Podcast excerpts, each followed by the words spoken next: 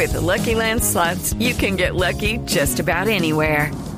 This is your captain speaking. Uh, we've got clear runway and the weather's fine, but we're just going to circle up here a while and uh, get lucky. No, no, nothing like that. It's just these cash prizes add up quick. So I suggest you sit back, keep your tray table upright, and start getting lucky.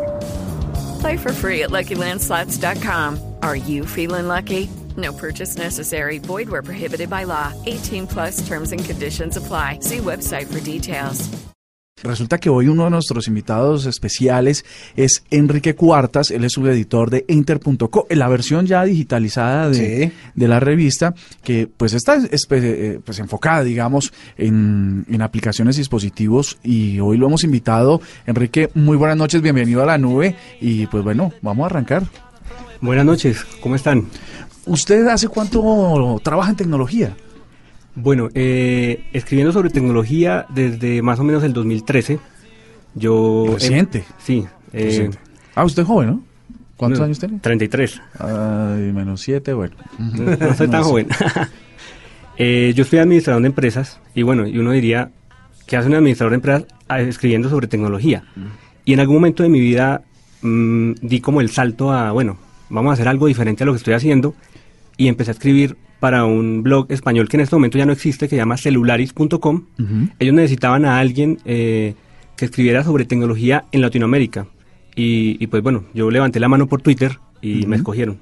Venga, ¿y se acuerda usted cuál de qué hizo la primera el primer review? ¿De qué celular hizo usted el primer review? Fue de un Huawei, si no estoy mal. Ajá. Uno de esos de gama media, no, no recuerdo, era como un Y6 o algo así. Ah, pero reciente. Cuando Huawei no era tan. Huawei como ahora. Exactamente. Es que ahora es re Huawei, Sí, ¿no? ahora es re Huawei. Ah, bueno, bien. ¿Y por qué esta canción? Estamos escuchando de fondo Wonderwall de Oasis. Eh, esta canción yo creo que marcó mi, mi adolescencia. Me, fue una canción que en ese momento estaba muy de moda y para mí hacía como parte de muchos momentos de mi vida. Eh, y yo la escucho y de una me voy a la adolescencia. ¿Usted toca guitarra? No. No, no, porque esta sí Pero le- es- esta es la de los guitarristas. esta es la de los guitarristas, claramente. guitarristas, Exactamente. Bueno, pues hoy es 4 de enero y estamos hablando de tecnología y vamos a hablar de, de aplicaciones en compañía de Enrique Cuartas. Y pues a ustedes gracias. Esperamos que esté teniendo un año maravilloso. Y apenas van cuatro días. Ya se acabó, ¿no? Sí, ya no se hizo nada. Bueno, no, en términos tecnológicos a veces pasa, ¿no es verdad? A veces cuando uno piensa en tecnología, uno está pensando casi que más de un año adelante, porque la tecnología se promete desde mucho tiempo antes de que aparezca. Para este año hay muchas eh, predicciones acerca de lo que va a pasar, saltos grandes, grandes en cuanto a dispositivos móviles, pero también en el uso de ellos. Y por eso vamos a hablar hoy de aplicaciones. ¿Qué nos dejó el año pasado? ¿Y qué trae este? Como para saber en qué nos vamos a meter con el tema de apps, que es lo que más se consume a través de dispositivos móviles. Bueno, yo creo que el año pasado hubo tres grandes temas muy importantes. Primero es el desarrollo más allá de la economía compartida. Tuvimos a Rappi que tuvo una fuerza Eso, gigante. eso clasifica entre lo de naranja tan popularizado por nuestro La economía querido presidente. Eh, pues no, No nos metamos no con nos política. metamos con- Eh, porque a partir de Rappi y la popularización de esos servicios ha empezado a haber otras cosas. Por ejemplo, Fitpal, que es para las personas que quieren hacer ejercicio en diferentes gimnasios. Sí, Eh, ¿Cómo se llama? Fitpal. Fitpal. Y ese es que, que usted se va... eh, Uno paga como una membresía y tiene y lo dejan derecho entrar a varios. a varios No importa la, la franquicia. a clases y diferentes clases de Mm. diferentes cosas. Eh, ahí empezaron a a haber servicios de coworking también compartido. Digamos que ya existen servicios de coworking donde uno paga men- una mensualidad, pero ya empezaron a haber aplicaciones con las que uno paga una mensualidad y, y puede estar un día en un coworking en Usaquén, otro día en el centro, otro día en la 72. Pero Nosotros... para que lo entendamos un poquito y para aterrizárselo de los oyentes que de pronto no están familiarizados con esto, porque hablamos de aplicaciones eh, en este rango, en el rango de lo colaborativo, porque ya no son únicamente virtuales. Por ejemplo, eh, no sé, WhatsApp es una aplicación que sirve para comunicarse, pero entre celulares. En este caso estamos hablando de aplicaciones que tienen una parte virtual, obviamente es como el manejo, pero una parte real, que es la que uno usa, ¿no es verdad? Bueno, Esa eh, transición fue el año pasado. Eh, digamos que más fue una explosión. Ajá. Eso viene desde los tiempos de Uber, donde básicamente Uber lo- es una plataforma que conecta a personas que necesitan un servicio de, para moverse por la ciudad con una persona que tiene un carro disponible para hacerlo. El- el- los que conectan la oferta con la demanda. Exactamente. Exactamente. Y eso mismo pasa con Rappi. Tiene básicamente uno lo que contrata ahí es un mensajero que vaya y compre las cosas por uno y se los lleva a la casa. Fitpal, uno lo que contrata es el servicio de un gimnasio eh, que tenga, digamos, eh, espacio disponible para personas, pero que uno no quiere estar pegado a ese gimnasio. Bueno, esto, seguramente esta aplicación de la que nos habla Enrique tiene mucho sentido ahora que en las 12 uvas una de ellas era voy a adelgazar o voy a ir al gimnasio. Entonces recordemos, entonces la primera aplicación de la que hablaremos, Fitpal. Fitpal. Ok, perfecto. Bueno, por otro lado, eh, Google estuvo muy movido en cuanto a lanzamientos de aplicaciones. No habíamos visto eso antes. Ajá.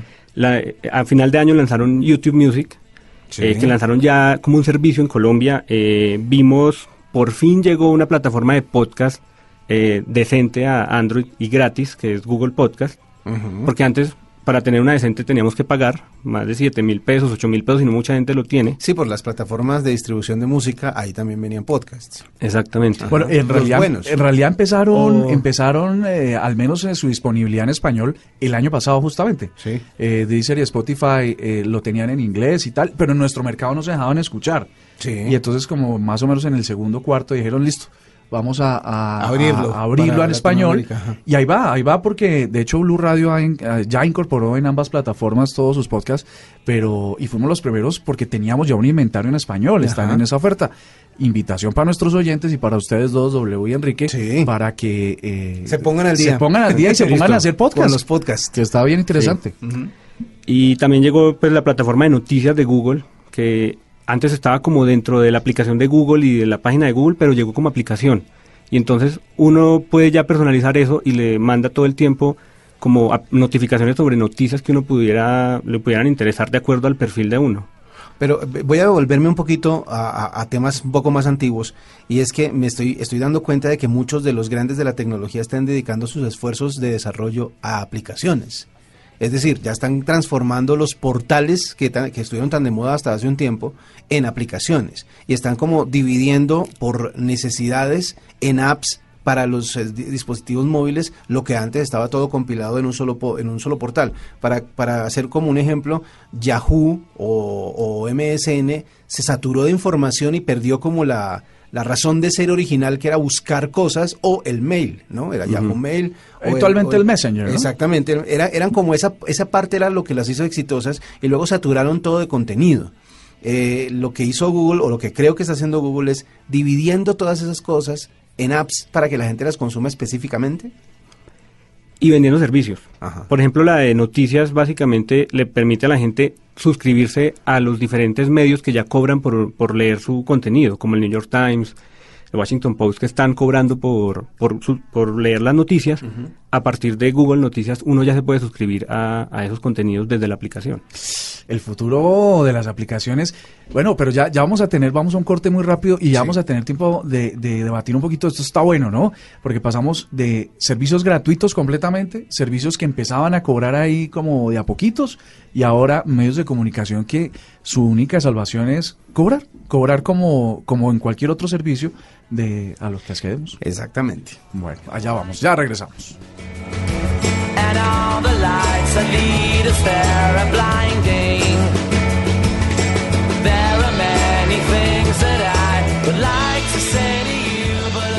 Arroba la nube blue. Arroba blue radio com. Síguenos en Twitter y conéctate con la información de la nube.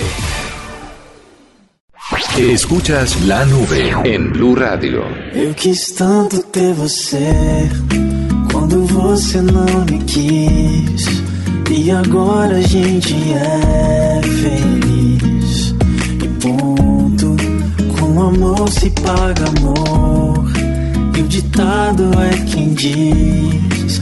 E a gente ama assim sem dar.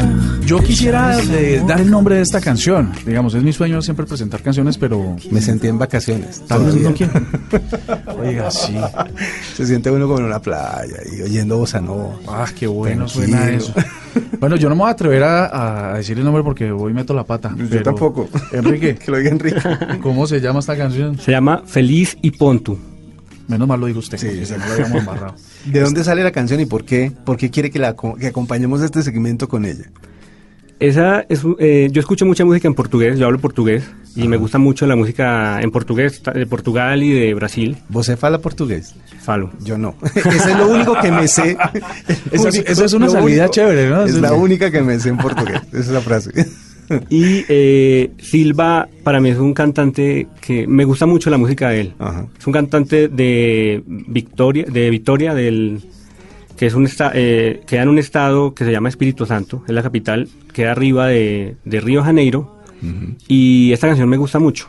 Entonces quería compartirla acá. Muy, muy Suena bueno. Suena, suena agradable, sobre todo para hoy viernes. Una piña colada, usted Ah. sí es terrible, ¿no? Nos- me dio sed y todo. Pero bueno. Bueno, pero volvamos a nuestro tema que es tecnología y es aplicaciones el día de hoy. Estamos a- veníamos hablando acerca de las aplicaciones que aparecieron en este 2018 que nos dejaron como cambios grandes en el tema del uso y de lo que puede uno conte- eh, conseguir a través de estas aplicaciones. Bueno, por otro lado, eh, empezamos a ver cosas de inteligencia artificial mucho más aplicadas. La inteligencia artificial es un término que lleva muchos años. Yo creo que todas eh, las generaciones actuales todas han, han escuchado sobre inteligencia artificial, pero hasta el año pasado empezamos a ver aplicaciones reales dentro de nuestro mundo, porque más allá de que viéramos robots y cosas así en películas, no hemos visto cómo funcionaba realmente la, la- la inteligencia artificial. A mitad de año del año pasado, Google mostró algo que se llamaba Duplex, con lo cual básicamente es el eh, Google Assistant, que es el asistente de voz de ellos, puede hacer llamadas a, no sé, a una peluquería y pedir una cita para cortar el, el pelo sin que la persona se dé cuenta que está hablando con un robot. Y eso es básicamente, me parece que es, es transgresor, porque ya no vamos a saber si la persona me está llamando a ofrecerme una tarjeta de crédito, me va, eh, es una persona en realidad o es un robot que fue creado para eso.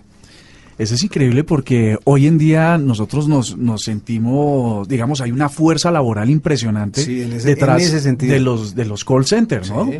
Y, y de verdad que Duplex le hizo una un, un- un stop, una parada a, a este tipo de negocios porque, el- bueno, algunos todavía creen que eso fue una medio conspiración lo de Duplex y la llamada y tal, pero en, en el caso de que hubiese sido cierto y que así hubiese funcionado, pues sí supone una, un nueva, una, una nueva manera en que la tecnología desplaza unos puestos de trabajo que son muy importantes. Por ejemplo, Bar- Colombia, Barranquilla en particular, se volvió un host, un, em, un clúster, de, un hub Sí. de, de call centers. Hay gente por montones trabajando en, esta, en este sector.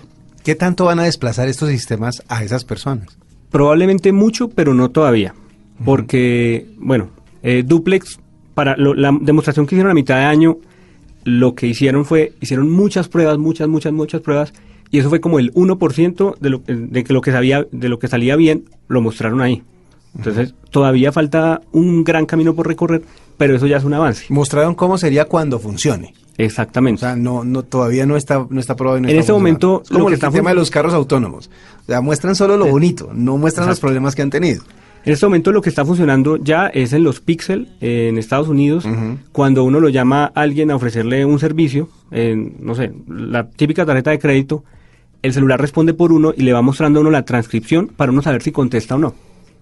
Increíble. Bueno, pues mire Bueno. para dónde vamos. Este me salgo un poquito ahí a una esquinita. Las aplicaciones de citas y toda esa cosa, ¿usted cree que en 2018 se redujeron, se minimizaron, perdieron protagonismo como con ese que venían antes? Salió, por ejemplo, Facebook, eh, Facebook, Facebook Dating, Dating. ¿no? O, o Date. Dating creo que Dating, era. creo que Dating, era sí. Facebook Dating. Y eso como que pasó desapercibido, ¿no? Yo creo que más que pase desapercibido es que la gente no habla de eso, porque es como todavía un tabú, como que la gente le da pena decir que usa esos servicios. Como O sea, tener Tinder. ¿Us- ¿Usted ya usó alguno de ellos? Digamos, en términos periodísticos, para, Para escribir investigar, sobre para eso o investigar. alguna cosa. Sí, claro. ¿Y qué, qué tal funciona?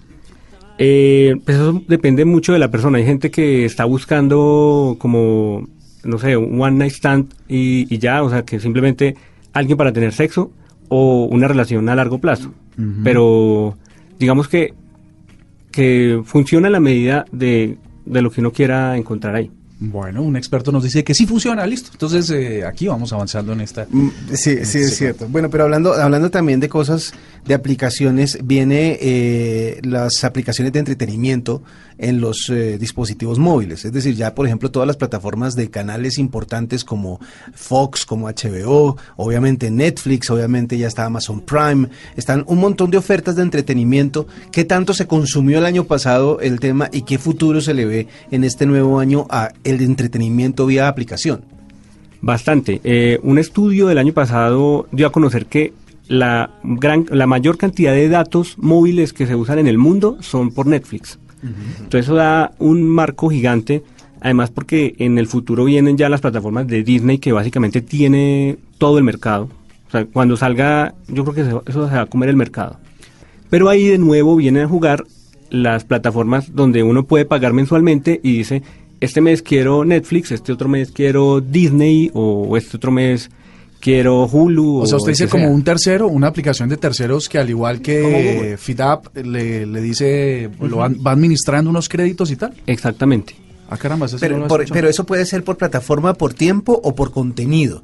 Porque también hay una cosa que hay que tener en cuenta y es que las plataformas ofrecen muchísimo contenido, pero específicamente la gente ve poco contenido de lo que tienen ellos archivado. Por ejemplo, pues de Netflix, ¿cuántos éxitos puede haber? ¿10 de los miles que tienen? ¿20 de los miles que tienen? Eh, lo mismo en HBO. Uno sus- Y la gente va como por una- una cosa en particular. Yo, yo, por ejemplo, voy por eh, Black Mirror, Stranger Things, eh, sí, la, la- la tercera parte de La Casa de Papel. Entonces uno ya sabe qué quiere, pero no, no, no quiere comprarlo todo. Lo otro es, yo en HBO quiero eh, Game of Thrones, ¿cierto? Yo en Fox quiero The Walking Dead. Y así, uno puede llegar a, va- vamos a llegar, no sé si el futuro nos dé para llegar a, a comprar únicamente el contenido específico que uno quiere. Que eso es antiguo, pay-per-view, digamos. Todo Lo de- primero que vamos a ver es por tiempo. Le van a decir a uno, eh, durante marzo de 2019 usted puede usar Netflix y el siguiente mes, entonces yo quiero usar HBO Go, porque en abril, entonces, y, yo creo que va, va a ser por ahora por tiempo, más que por contenidos separados. En especial porque no todos los contenidos que tienen las plataformas son originales. Netflix tiene sus contenidos originales, pero también tiene películas viejas y, cosas que no son originales de ellos. Bueno, y una cosa, perdón que, que, que- que me la atraviese a, a- a Murcia en este momento, pero es que hay una cosa que me, que, que me quedó también sonando y es acerca de la manera en que la gente, eh, en, que la, en que la televisión va a evolucionar en esas plataformas. Netflix acaba de lanzar el capítulo, el primer capítulo de la nueva temporada de Black Mirror y es interactivo. ¿Qué tanta interactividad vamos a ver en las futuras aplicaciones en cuanto a la decisión sobre cómo avanzan los contenidos? Eh, eso es relativo. Eh, De hecho, este fin de semana eh, pasado hubo una discusión en Twitter entre varios colegas eh, de, de tecnología, porque hablaban de qué tan, mm, digamos, que, qué tan innovador era esto de, de- de Black Mirror o no. Porque todos decían, no, pero eso ya lo hemos visto en los programas de concursos, eso, eso no es realmente innovador. ¿Sabe, quién lo hizo de primero? La, eh, la, la industria de la televisión para adultos. ¿Ah, sí? Sí, claro. Pues yo lo primero que tengo en la cabeza es Dora la exploradora, que le, le preguntaba a uno en el, en el televisor, de, ¿será que debemos seguir por este camino? Y uno, ¡sí! Pero más o menos, ¿sí, sí tendrá éxito o no? O sea, esa- ese esfuerzo tecnológico que están haciendo para, para desarrollar series así. No sabemos, eso puede ser como el 3D en los televisores, que simplemente fue algo de marketing y luego ya se olvidó. Yo, yo tengo uno y nunca, yo tengo un televisor 3D que compré apenas salió y nunca lo sé. Una serie suya, ¿cuál es su serie favorita? Su Eh, uf, es que es difícil hablar de una sola serie favorita. bueno, pero, dos pues. Eh, actualmente estoy muy pegado a Merlí, que probablemente es muy vieja y mucha gente la vio, pero a mí me parece muy chévere. Además me gusta escuchar el catalán ahí para tratar de entenderlo. Y bueno, Black Mirror también me fascina. Bueno, ¿cuál es su serie favorita? Por favor, compártalo en arroba la nube blue. Ya regresamos. Com amor se paga amor. E o ditado é quem diz. E a gente ama assim, sem dar. Esta es la nube de Blue Radio. Esta es la nube de Blue Radio.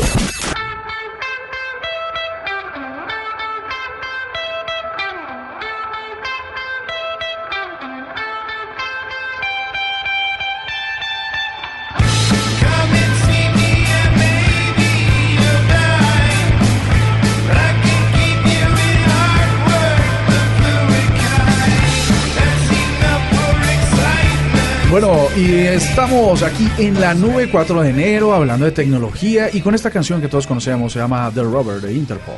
Eh, Sí, y la banda, obviamente que ah, Interpol ya estuvo en Colombia, ¿verdad? Ha Estuvo, estado dos eh, veces. Dos veces. Y sí. viene este año de nuevo. ¿Por qué la canción? Eh, este es el primer sencillo des- del último álbum y a mí me encantó porque me pareció que fue un regreso de Interpol a lo que hacía en sus comienzos. Al sonido que les, les tuvo tantos fans, pues. Exactamente, fue el sonido que a mí me enamoró básicamente Ajá. de Interpol. Y esta canción me parece que tiene mucha fuerza y quiero verla en vivo.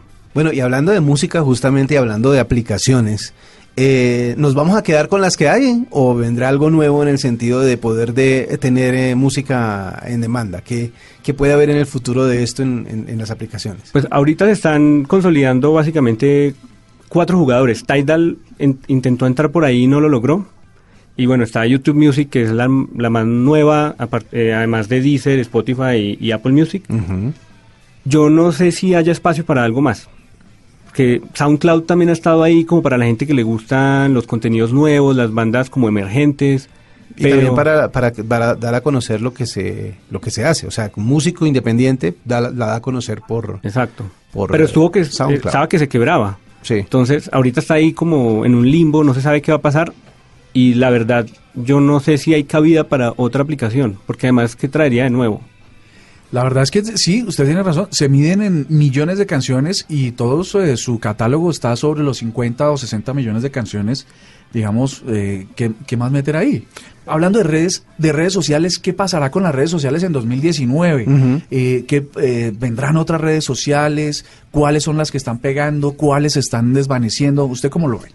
Eso es algo muy interesante porque mucha gente le está teniendo ya fobia a Facebook debido a, a todo lo que pasó el año pasado eh, con respecto a la privacidad de los usuarios. Y entonces dic- dicen, no, dejemos de usar Facebook. Pero el problema es que estamos dentro de Facebook completamente. Hablamos por WhatsApp, que es de Facebook. Eh, los que no están en Facebook están en Instagram, que es Facebook. Entonces está muy difícil salirse de ahí y decir, como yo quiero dejar de usar Facebook porque tiene que dejar de usar WhatsApp e Instagram. Y de hecho muchas aplicaciones como el mismo Spotify, para uno acceder a la plataforma, Se uno accede a través de Facebook. Es más fácil porque ellos tienen todos los datos. En vez de uno llenar los formularios, ya le dice a Facebook que lo haga. O sea Además que, dependemos de Facebook. Facebook también está configurado para que nuestros celulares nos siga por la ubicación, entonces es muy difícil salirse de Facebook.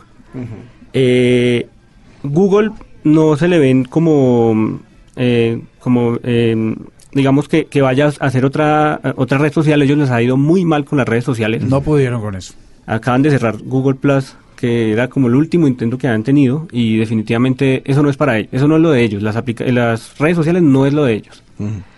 Entonces, eh, Snapchat está muerta, que era como la, la competencia de Pero, ellos. no- pero nuestro mercado, yo Y siento con que... todo lo que le invirtieron. Porque le invirtieron en mucho todo dinero. lado están teniendo pérdidas, acaban de tener unas pérdidas gigantes en, en Estados Unidos también, aunque mucha gente lo usa mucho allá en Estados Unidos, pero no más. Mm, Bueno, y que, ¿cuál será el siguiente nivel de redes sociales? Digamos, yo, yo coincido, no sé si ustedes también, en que Instagram es la que está mandando un Es poco la, la- parada acá. la de ahora. La de ahora, la, la, la de moda. Le tengo la de moda. Entonces le tengo la de moda y se descarga Instagram. En Instagram. Pero, ¿cuál será el siguiente nivel de las redes sociales? Eh, Facebook nos había hablado de, de los avatars animados, los eh, estos estos Sí. muñequitos que, ten- la- que uno tenía su propio, no avatar, no tiene otro nombre, ¿no? Su propio Sí. emoji, pues. un emoji personalizado que, que vivía por uno la vida o un second life en, Pero en- eso no en ha esa red. tomado fuerza tampoco. Yo creo eh, que son las, el- las redes sociales que son más privadas, donde uno puede compartir como con la familia o con los amigos más cercanos, porque eso es lo que se está dando, por ejemplo, a través de WhatsApp. Hay muchos grupos, se comparten eh, fotos por ahí, eh, videos, y estamos empezando a compartir ya de una, no, no- de una manera tan masiva al público, sino de maneras más privadas. Las stories de WhatsApp, de Instagram, perdón, las stories de Instagram también están siendo, eh, también se pueden adaptar para que únicamente se vea el contenido a los a grupos, A los mejores amigos, y, etcétera, eh, etcétera. Exactamente. O sea que por ese lado también va a ser la evolución. Y lo de las historias es bien interesante porque eh, venía pensando, cuando venía para acá, en que están las histo- historias de Instagram, pero también están las historias de WhatsApp y las historias de Facebook, y que son las mismas de Messenger. Y quien no usa las de Instagram, usa las de Facebook, o usa las de WhatsApp, o usa las tres. O sea, ese formato también está muy El de moda. formato de story. Que es el formato que se vence a las 24 horas. Es increíble eh, que hay gente que tiene que vivir su vida dentro del celular porque necesita poner la misma historia en las En las- cuatro o las cinco, en las mismas mensajerías. Es Para que la gente se entere por algún lado. Eh, Pero bueno, vamos cerrando este viernes 4 de enero aquí en la nube eh, con Enrique Cuartas, él es eh, subeditor de Enter, quien nos ha estado acompañando para que hablamos de aplicaciones. Sí. ¿Cuál es su aplicación, la, la que- W, la que usted, mejor dicho, no puede vivir sin ella? No, Instagram. Instagram es- eh, se, ha vuelto, se ha vuelto importante porque, aparte de tener uno como una noción de en qué va el mundo, porque dependiendo de, qui- de a quién se siga, uno va como notando cómo son las tendencias de, de acuerdo a los intereses eh, de uno. Una, una aplicación que usted eh, dice es la que siempre usa, la que no puede vivir sin ella, y una que definitivamente ya sale de su radar. Eh, la que más uso, eh, Pocket. Pocket para mí, no sé si la conocen, es una aplicación que le permite a uno guardar eh, links. Entonces yo leo algo que quiero leer en el futuro y eso se volvió como el cuarto de San Alejo mío donde veo algo interesante y lo primero que hago es guardarlo en Pocket. Si lo leo o no, no sé, pero lo guardo ahí. Y esa es la que más uso en, en mi día a día. Ajá. Y definitivamente la que ya no uso, yo era, eh, me gustaba mucho Snapchat, ya definitivamente no, no volví a, a- ni, a, ni abrirla. Ahí recibo notificaciones como tal persona puso una historia, pero la verdad no, no la volví a usar. Yo en realidad como que solo la descargué, ni siquiera me registré. No, yo sí la descargué, me registré, pero cuando cambié de teléfono y me pidió la actualización, dije que no. Me, me ocupaba espacio. Y ya. Bueno, pues estamos hablando aquí en la nube en este especial sobre aplicaciones, como en todos los resúmenes de año, las que se fueron, las que vendrán. Y esperemos que en todo caso recuperemos, no sé, ya para finalizar eh, la opinión de estos dos eh, hombres que también son expertos, son muy expertos en tecnología. Eh, había una tendencia el año pasado, yo escuchaba sobre todo a nuestro jefe, Sí. eh, que decía que él tiene más de 100 aplicaciones en su teléfono. Es muy, eh, le encantan las aplicaciones. Pero por otro lado, el otro jefe de tecnología decía y tenía estudios en el que la gente puede tener mil aplicaciones, pero solo usa siete. Sí, máximo. Entonces, eh, como que había, hay una, hay, hay dos concepciones fuertes, que las apps están mandadas a recoger y otra que las apps toman fuerza. ¿Ustedes qué opinan? ¿Quieres saber cuántas aplicaciones tengo yo en mi celular? ¿Cuántas? Acabo de ver, 217. No, usted sí es, usted sí es aplicación adicto. O sea que una actualización suya de sistema operativo puede durar. No, y fuera de eso, por mi trabajo cambio constantemente de celular porque mm, hago reviews de celulares y eso es muchas La- horas ahí. Cada descarga, Wi-Fi descargando todas las aplicaciones y actualizándolas. Pero no uso todas. Las uso de vez en cuando.